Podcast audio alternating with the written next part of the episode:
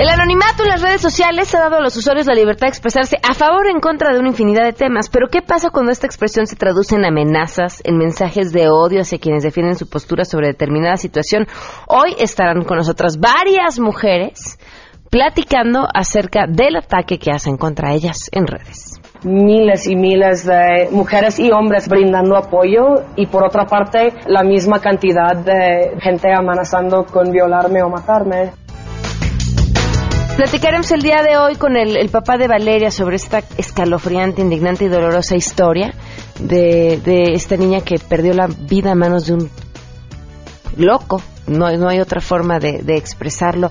Y, bueno, y cómo va en términos de encontrar justicia decir que eh, el grueso de la policía municipal, que es la que más no no no no alcanzaron a hacer no sé, lo primero que se hace es formar un perímetro alrededor de donde se había desaparecido mi niña y revisar todo el transporte, no sé.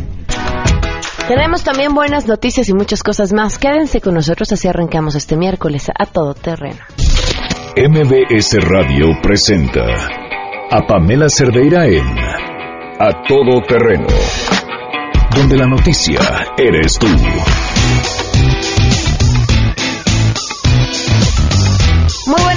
Bienvenidos a Todo Terreno. Gracias por acompañarnos. Soy Pamela Cerdeira y los invito a que este miércoles 14 de junio del 2017 se queden aquí hasta la una de la tarde. Tenemos mucho que comentar, pero lo principal es lo que ustedes tienen que opinar. El teléfono en cabina 5166125, el número de WhatsApp 5533329585, el correo electrónico a todoterreno@mbc.com y en Twitter y en Facebook me encuentran como Pam Cerdeira. Vamos a arrancar de una vez con la información. Saludo a mi compañero René Cruz.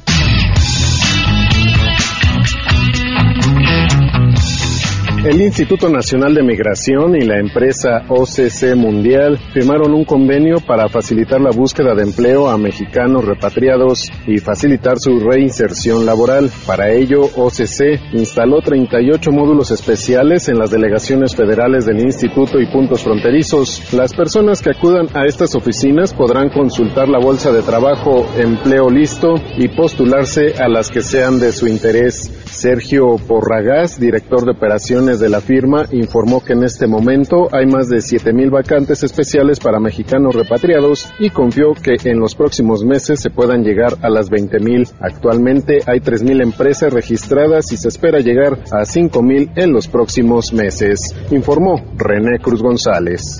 Así es, gracias. La Confederación de Cámaras Nacionales de Comercio, Servicios y Turismo, la CONCANACO, dijo que los establecimientos formales estiman en la celebración del Día del Padre una derrama económica de 25.665 millones de pesos, lo que va a representar un incremento de 2.6% en comparación con el año anterior. Por su parte, la presidenta de la Cámara de Comercio en Pequeño en la Ciudad de México, Adairma Cruz, destacó que la celebración del Día del Padre se prevé en ventas superiores a los 630 mil millones de pesos, lo que representaría un incremento de 3% en comparación con el 2016. Y bueno, los giros que tendrán mayor demanda estos días serán los relacionados con telefonía móvil, cómputo, electrónica, seguido de joyería, relojes, artículos deportivos, ropa, calzado, perfumería, vinos y licores y también restaurantes. Para Noticias MBS, Citlali Sainz.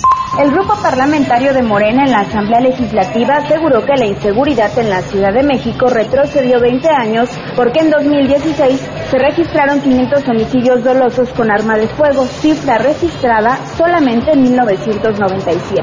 En conferencia de prensa, el líder de Morena en la capital, Martí Batres, urgió al gobierno presentar una nueva estrategia de seguridad y dejar de lado las declaraciones falsas. El problema, empezamos a alertarlo hace más de dos meses, está creciendo de manera delicada.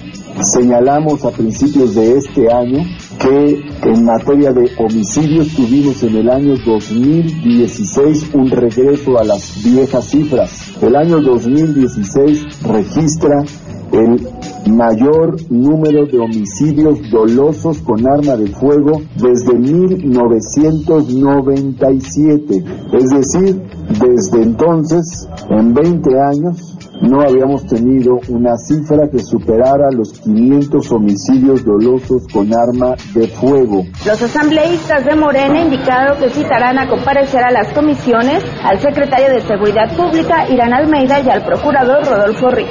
Reportó Ernestina Álvarez.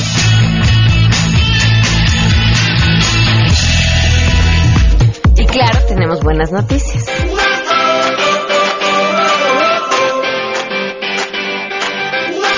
Un trío de locos, y lo de locos lo digo en el mejor sentido de la palabra, han decidido emprender una travesía que los llevará desde nuestro país hasta Canadá en bicicleta.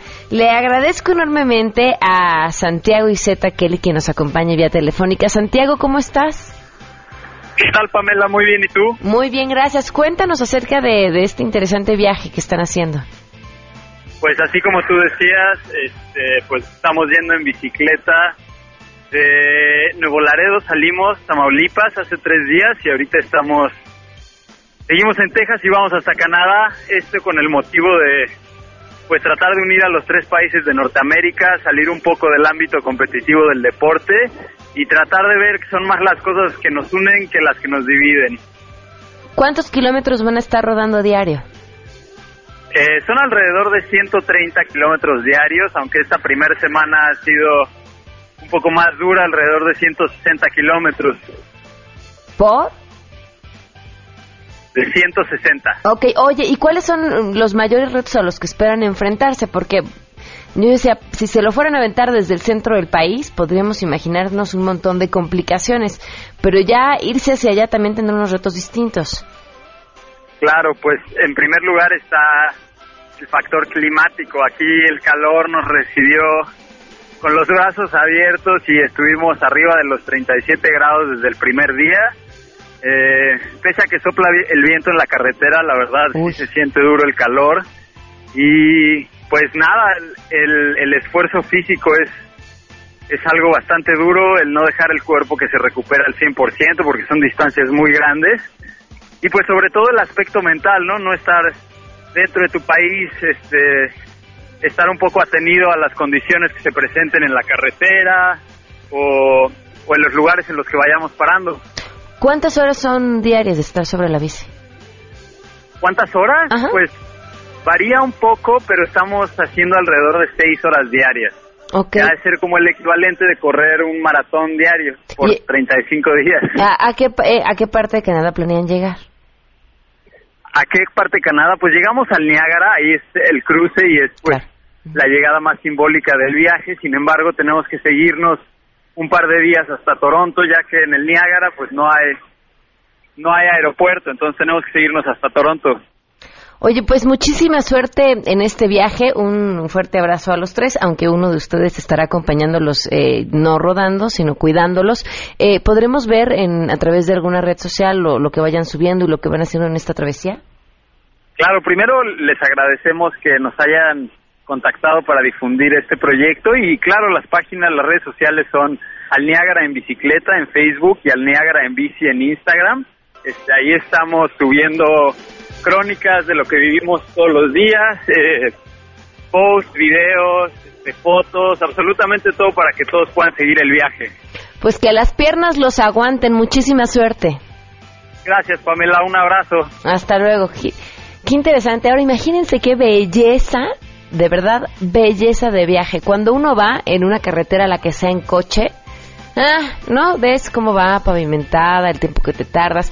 Cuando uno va en ese mismo trayecto en bicicleta, ves cosas completamente distintas. Ahora imagínense la travesía que van a hacer y todo lo que se van a encontrar. Bueno, pues 12 con 14 minutos. Vamos a una pausa y continuamos a todo terreno. Más adelante A Todo Terreno. Regresamos con el caso de Valeria. Si te perdiste el programa A Todo Terreno con Pamela Cerdeira, lo puedes escuchar descargando nuestro podcast en www.noticiasmbs.com. Pamela Cerdeira regresa con más en A Todo Terreno, donde la noticia eres tú. Marca el 5166125.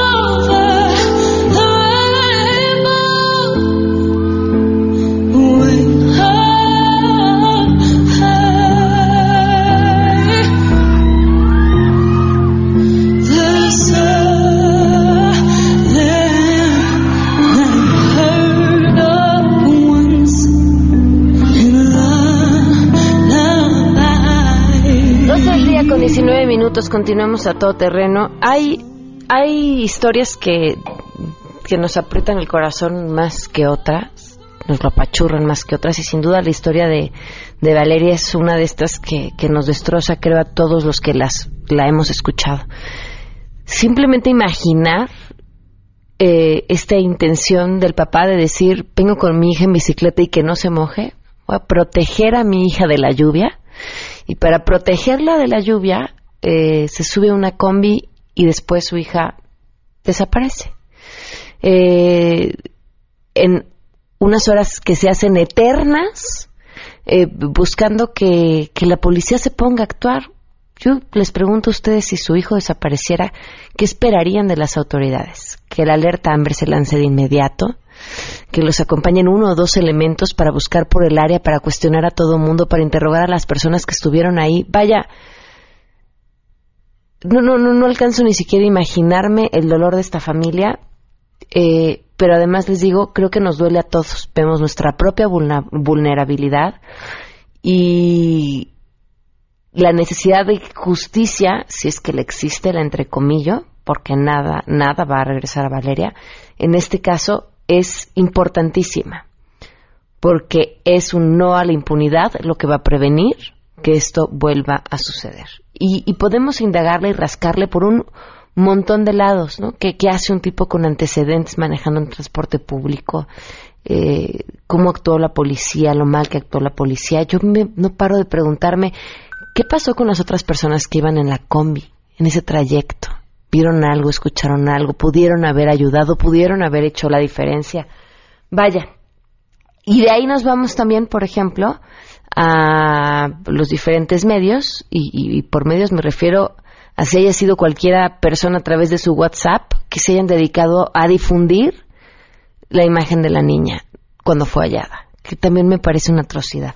Le agradezco mucho al diputado Jesús Valencia, diputado del PRD, presidente de la Comisión de Derechos de la Niñez, que nos acompaña vía telefónica. Gracias por estar con nosotros. Muy buenas tardes. Pamela, muy buenas, muy buenas tardes a ti a tu auditorio, a tus órdenes. Bueno, pues entre, entre las cosas que están buscando es justamente eh, encontrar a quienes fueron los responsables de difundir esta imagen.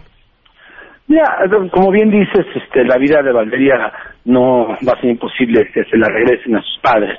Pero lo cierto es que hay dos hechos que la, la Fiscalía General del Estado tendría que investigar de manera urgente, además de obviamente de la responsabilidad del individuo que ya está que ya está preso eh, como presunto responsable de la agresión eh, de violación y homicidio de Valeria. Pero hay dos, dos temas. Uno es quién difundió las imágenes, primero, quién tomó las imágenes y quién las difundió en redes sociales, en periódicos de estos que acostumbran sacar notas rojas con toda la, la fotografía de la menor este, ultrajada eh, todavía al interior de la combi de la ruta 40 en el Estado de México donde fue violada y asesinada.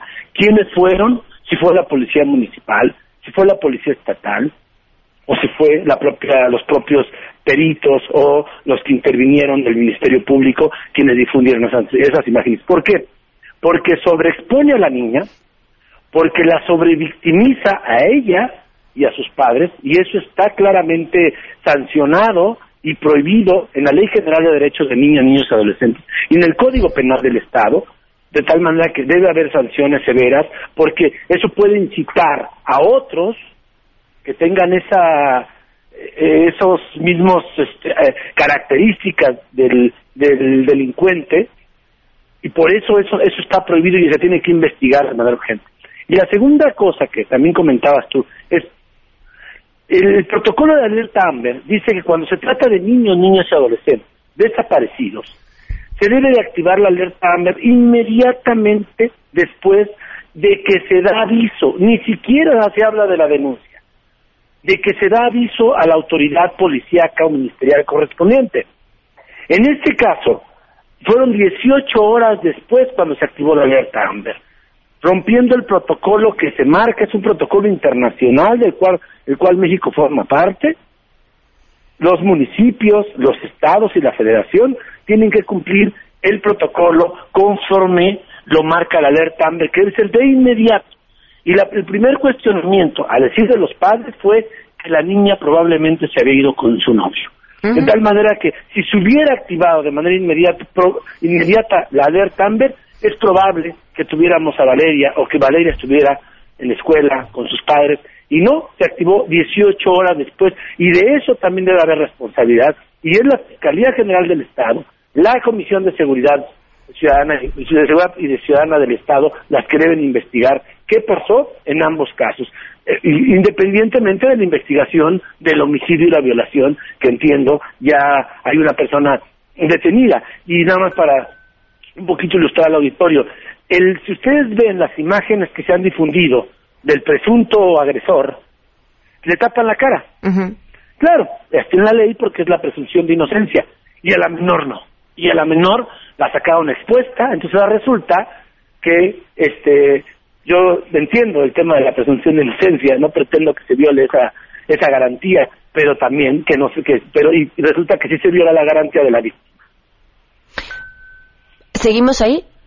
ah, perdón, pensé que se había cortado. Eh, a ver, pero en este tema, eh, decías, es importante sancionar a quien tomó y difundió la imagen y nos estamos refiriendo también a, a, difundirla a medios de comunicación que solo lo hicieron y si se sancionaría sería cómo. Sí, el Código Penal establece sanciones a quien difunda imágenes que atenten contra la intimidad o los o la propia intimidad de, de las personas y especialmente la ley general establece de niñas, niños, adolescentes y la ley estatal de derechos de niños, niños, adolescentes también lo establece. Es decir, ya cada código penal establece las distintas este, sanciones. Si es un servidor público, puede ser de una amonestación, una destitución, una sanción económica o una sanción de cárcel, dependiendo el grado, dependiendo cada código penal. Para que lo persigan tendría que haber una denuncia. Existe, existe una denuncia pública. Además, también está establecido por parte de los padres en su declaración ministerial que este, eh, se fueron difundidas las, las imágenes de manera completamente irregular. Ahora, hasta donde sabemos, a lo que se sabe de la investigación, es que la niña iba sola, como va a pensar que hubiera sido algún otro ocupante de la camioneta, que se bajaron, o alguien o algún vecino que haya tomado la, la placa, las imágenes que fueron difundidas. Lo tendría que investigar la Procuraduría, perdón, la Fiscalía General. Pero lo cierto es que fue, pues, los que tomaron conocimiento fue Policía Municipal, Policía Estatal y Policía Ministerial digamos, son los que tendría que en, tendría que realizar la investigación sobre ellos. Claro. Pues muchísimas gracias por, por, compartirnos esto. ¿Y hay algo más que se pueda hacer desde tu trinchera? Hemos estado hoy, hoy justamente le mandamos una carta al secretario de Gobierno, a Mansur, para que nos reciba a la diputada Alba Catalán, que es diputada federal por Nezahualcóyotl, a su servidor como presidente de la Comisión de Derechos de la Niñez, y a la diputada Marisela Contreras, que, porque el problema del Estado de México eh, es, visualizado ahora por el tema de la, niña Valeria, pero el problema de los feminicidios es muy grave. En el Estado de México se cometen el 17, el 17% de los feminicidios en el país son en el Estado de México. De tal manera que necesitamos ver que si ya está la alerta de género, qué se ha hecho por parte del gobierno del Estado para evitar que en el transporte público, en las casas, sean asesinadas tantas mujeres. Muy bien, pues muchísimas gracias por, por habernos acompañado esta tarde. Gracias, Pamela. Muy amable a ti y a tu historia. Hasta luego, Jesús Valencia, diputado del y presidente de la Comisión de Derechos de la Niñez. Damos una pausa y regresamos con una mesa que no se pueden perder. Pamela Cerdeira es a todo terreno. Síguenos en Twitter, arroba Pam Cerdeira. Regresamos. Pamela Cerdeira está de regreso en A Todo Terreno. Únete a nuestra comunidad en facebook.com, diagonal Pam Cerdeira. Continuamos todas las amenazas y todos los insultos que he recibido son en realidad poca cosa comparados con los mensajes de mujeres que me han llegado, que me dicen que se sienten más seguras al conocer esta herramienta administrativa en la Ciudad de México. Violencia de género es violencia en razón de ser mujeres. A los hombres que, que comentan deportes no les llega este tipo de violencia. Pero ahorita mi preocupación mayor encima del el primer caso, que es dar con esta persona, la primera, el inicial, son los miles de amenazas de muerte y de violación que me están llegando por segundo. Y pues sí, se, se salió totalmente fuera de control. Hay gente publicando mi ubicación en internet. Sí, un, un automovilístico que se trató en, en golpes y que terminaron en fracturas en, en mi cara y que lamentablemente no, no culminó ahí, sino que después de ello todavía vivió la violencia a través de las redes y con insultos, con agresiones en mi persona. Obviamente, dentro de toda la gama de cosas que te pueden gritar en la calle y que te suelen gritar en la calle en la Ciudad de México, guapa es de las más leves, pero es que no importa la palabra.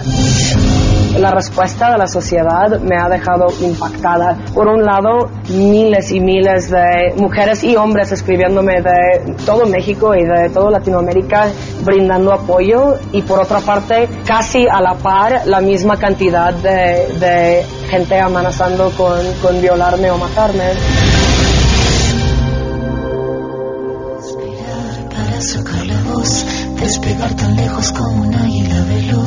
Respirar un futuro esplendor, cobra más sentido. 12 el día con 35 minutos. Este mes la revista Chilango tiene el número dedicado a, bueno, lo leo, dice, no me digas guapa, de los piropos a los feminicidios en la ciudad, cómo llegamos hasta aquí y, y habla eh, de forma muy intensa sobre el acoso que se da específicamente a través de Twitter a, a las mujeres y lo que estos mensajes de verdad que uno no creería eh, se están mandando diariamente. Le agradezco muchísimo a Alejandra Jarillo, editora adjunta de la revista Chilango, que está con nosotros. Bienvenida. Gracias por la información. Gracias por acompañarnos. Soy Rocío Sánchez Gutiérrez, periodista y editora del suplemento Letras, Letra S, Salud, Sexualidad y Sociedad del periódico La Jornada. Gracias por acompañarnos. Gracias por la invitación. Bienvenida. También nos acompaña Lisa Fournier, editora de Más por Más. Gracias por estar con nosotros. Gracias a ti. Y Marion Reimers, periodista en Fox Sports. Gracias por estar con nosotros, Marion. Hombre, muchas gracias por invitarme. Bueno, pues arranquemos por, eh, por ustedes, por lo que los llevó a tratar sobre este tema.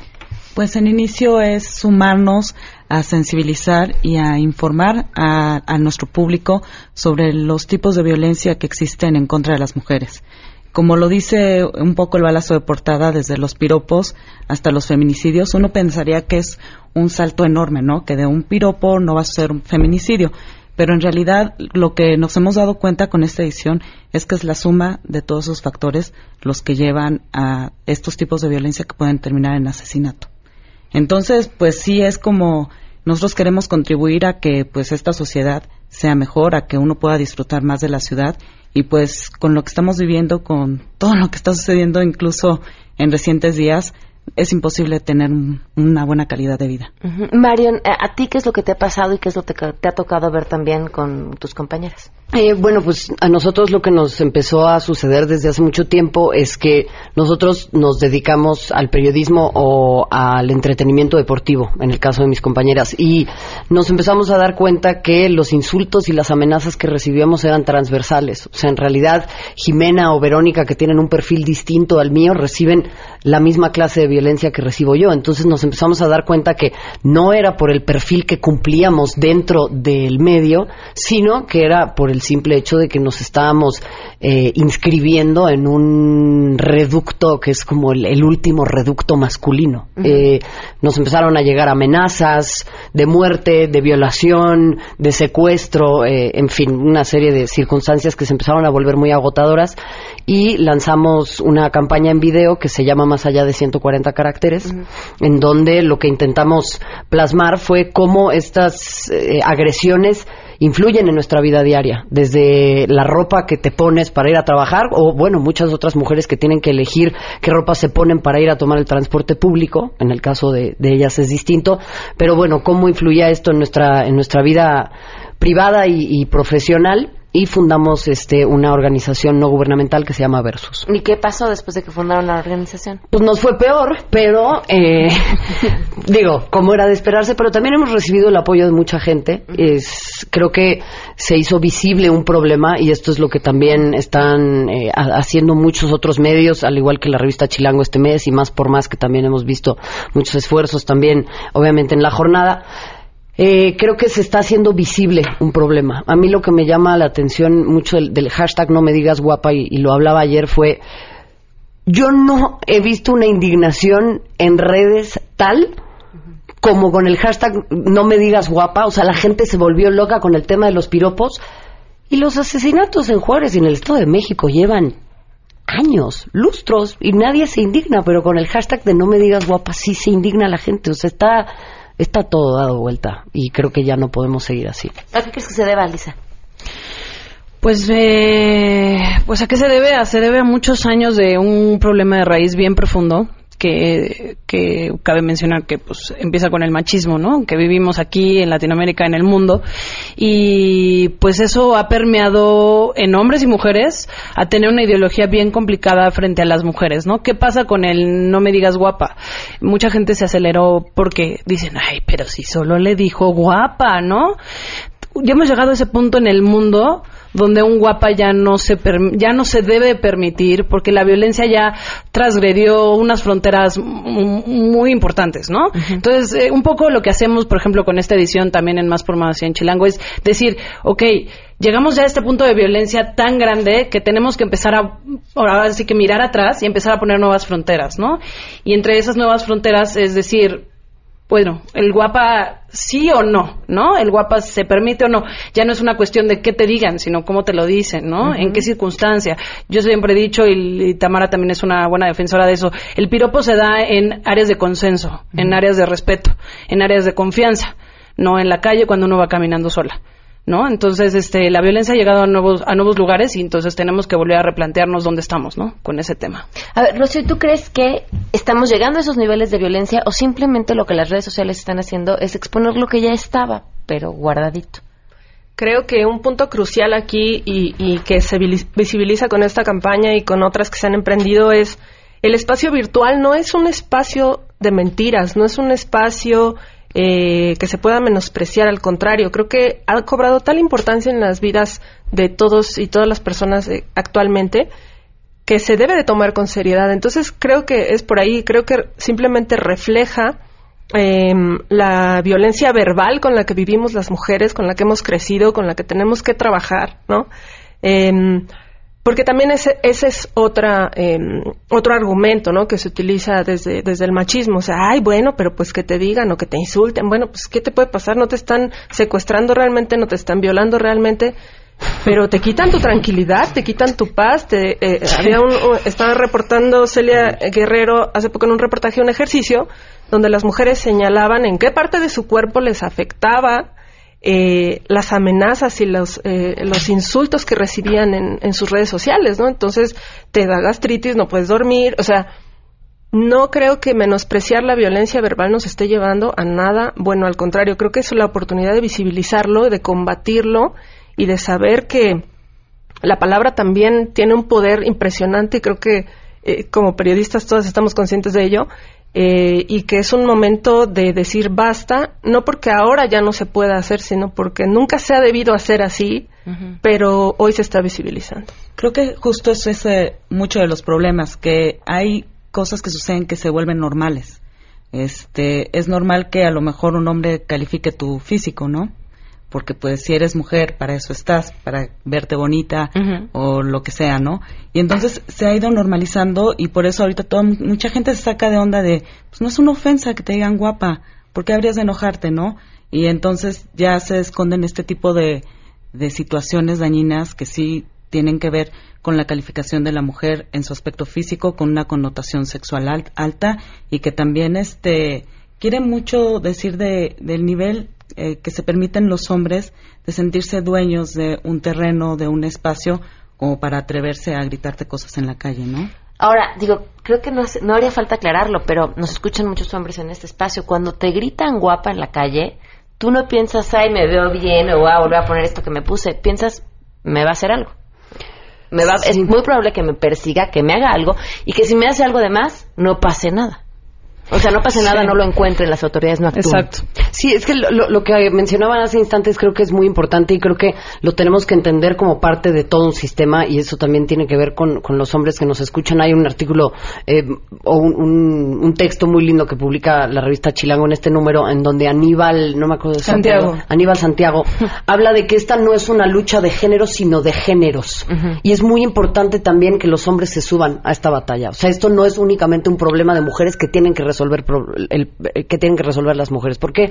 Porque históricamente el poder lo han detentado los hombres. El privilegio les pertenece a ellos. Las instituciones les siguen perteneciendo a ellos. La toma de decisiones les sigue perteneciendo a ellos. Y por eso se sienten con el derecho de comportarse de esta manera, porque así crecimos articulados todos, hombres y mujeres machistas. Entonces, en ese sentido, yo creo que es una labor personal muy profunda. Punto número uno de acercamiento a la información a ver, no, no somos feminazis. Yo no he ocasionado ningún holocausto, yo no he matado ni encerrado a nadie, y lo único que estoy pidiendo es que se nos trate igual y se nos den las mismas oportunidades. Entonces es muy fácil juzgar. Yo creo que hoy en día el seguir siendo ignorante es una decisión propia. Y hay muchos hombres, me parece, que se tienen que acercar, informarse y empezar a entender la posición de privilegio en la que se encuentran y la importancia de que se sumen a esto, porque al final también esos estereotipos de género y to- todas esta clase de circunstancias y esta clase de violencias, a ellos también les afectan. O sea, funcionan en la misma sociedad. Ahora también ridículo. hablas de los hombres que se tienen que sumar, pero me parece que también hay una gran cantidad de mujeres claro. que se tienen que informar sobre el tema, ¿no? Que también Totalmente. somos, ya lo dices, así nos educaron. Sí. Pues un poco de lo que hablaba Ale, o sea, este micromachismo que no es porque es pequeño, es porque está ahí escondido en, en formas de actuar y de pensar. Ay, pareces vieja. Lloras como Exactamente. niña. ¿no? Exactamente, cosas que, que sentimos normales y como dices, y, y sobre todo mujeres que lo sienten normal porque así crecimos, así nos enseñaron a hacer. Pero justo levantar la voz y a empezar a hablar de este tema es justo, o sea, cuando tú hablas sobre un tema, inmediatamente tienes que de alguna manera reflexionarlo, ¿no? Entonces es justo, bueno, ok, ¿qué parte de mis conductas o las de mis seres cercanos pues están siendo violentas frente a algo, ¿no? En este caso, frente a las mujeres. Entonces, es muy importante cuestionarse cosas que a lo mejor llevas haciendo todo el tiempo, pero que no necesariamente están bien, ¿no? ¿Cuáles son esas cosas? ¿Dónde tendrían que trazarse las fronteras de lo que no se puede hacer? De eso vamos a platicar al regreso de corte. Si tienes un caso para compartir, escribe a todoterreno.mbs.com.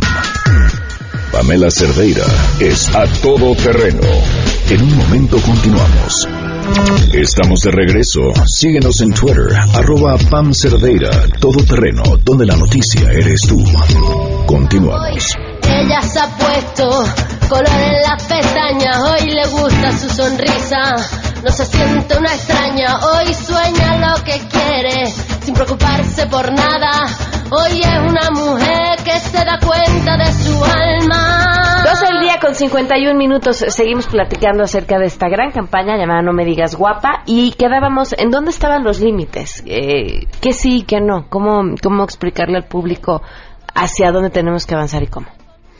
Eh, lo que creo que es muy importante era lo que se mencionaba en el bloque anterior, que es el consentimiento. El consentimiento creo que es una parte fundamental de, de toda esta discusión. El consentimiento y la empatía, ¿no? O sea, ¿cómo te sentirías tú en esa situación? Entonces, para empezar, es una desconocida. ¿Sabes qué? No. O sea, por, por ahí mejor ni te le acerques, ni le grites, ni le... O sea, déjala en paz, no te está pidiendo tu opinión, porque además tiene que ver con eso. O sea, tú estás externando una opinión sobre mi apariencia que no te pedí. Y entonces, eh, yo he visto muchas reacciones de hombres, por ejemplo, que te dicen, ay, qué guapa estás. Sí, ya sé. Ay, qué arrogante, ni que, ni que estuvieras tan guapa. ¿Cómo? O sea, siempre tienes que estar como bajita, ¿no? Siempre tienes que ser poquita, agradecida, humildita, ¿no? Y con la autoestima bien bajita. Entonces, cuando te dicen que eres guapa, no, bueno, ya te hicieron el día. No, pues no.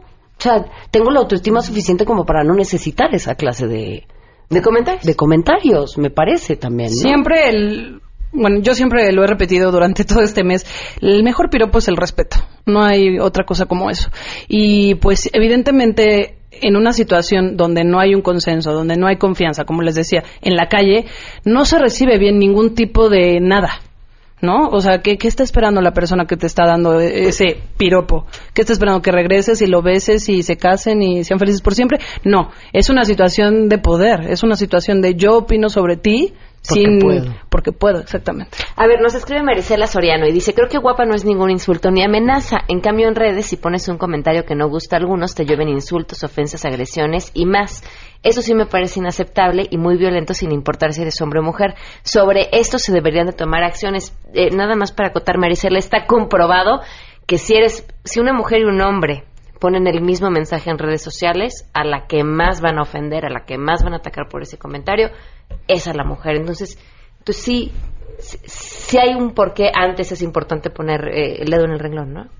Y lo que mencionaba eh, Ale hace un momento es importantísimo. Es un continuo. O sea, no es o te digo guapa o te mato. O sea, es un continuo, es, es una cadena de acciones que reafirman y despliegan el poder masculino eh, respecto a, mi territorio que incluye a las mujeres, ¿no? A mi, a mi territorio masculino. Entonces yo opino porque puedo, te toco porque puedo, porque pasaste por enfrente de mí, porque por qué te pones esa falda, te insulto porque puedo, te explico lo que creo que tú no sabes porque yo sí lo sé, porque tú este pues estás como un poco en dificultades, ¿no? intelectuales y entonces yo te ayudo, este, o sea, es una cadena, y si no se pone freno a esa cadena desde el principio, pues después va a ser más complicado, ¿no? O sea, en realidad, y, y eh, vamos a este tema de, es que los hombres y las mujeres, sí, también los hombres son violentados, también los hombres son insultados, pero la situación de la que se parte, de la que parte un hombre y de la que parte una mujer es totalmente diferente,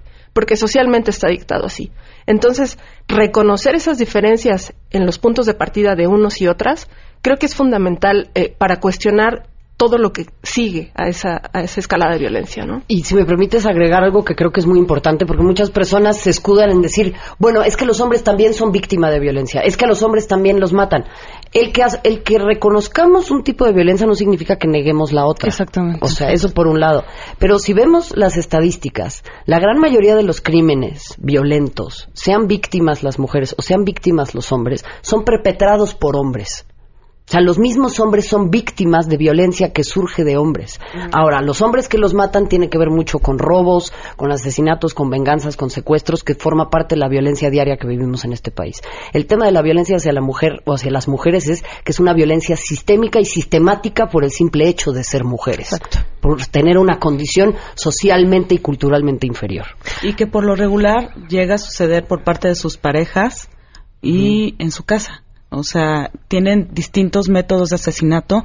Los hombres en las estadísticas también son asesinados por bala de fuego.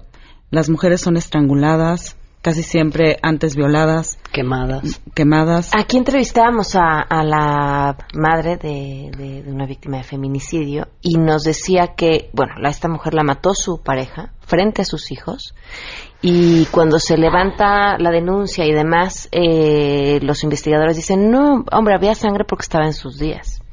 Y como estaba en sus días, este, pues ya saben cómo son, se ponen las mujeres en sus días, se deprimen y entonces, no, ella se ahorcó solita. No, ¿no? Y, eh, eh, eso, eso es lo que sucede cuando no ponemos atención a los detalles pequeños. Me tengo que ir, Alejandra, pero quería comentar que, o sea, no termina aquí. ¿Qué más se va a hacer con esta campaña? Bueno, tenemos pláticas, mesas redondas también en, en horizontal. Justo uh -huh. hoy en la noche hay alguna. No sé si todavía hay chance de que la gente se inscriba porque fue a través de, de, de firma. De este, Pero pueden seguir el streaming. Pueden seguir el streaming. Vamos a seguir platicando con chavas que han sido agredidas y con gente que también les sabe del tema. Y pues bueno, hay que seguir las redes sociales de Chilango, de Más por Más, y ahí podemos este, seguir diciendo la agenda que traemos. Ahí podemos encontrar el streaming. Sí, el streaming puede ser en Horizontal MX o a través de las redes de Chilango y más por más. Ahí vamos a ver toda la discusión que va a haber hoy en la noche. Muy bien, pues estaremos al pendiente. y Gracias a las cuatro por habernos Gracias acompañado. a ti, gracias. Vamos, nos vamos, se quedan en Mesa Aparatos. MBS Radio presentó a Pamela Cerdeira en A Todo Terreno. Te esperamos en la siguiente emisión, A Todo Terreno, donde la noticia eres tú. MBS Radio, en entretenimiento, estamos contigo.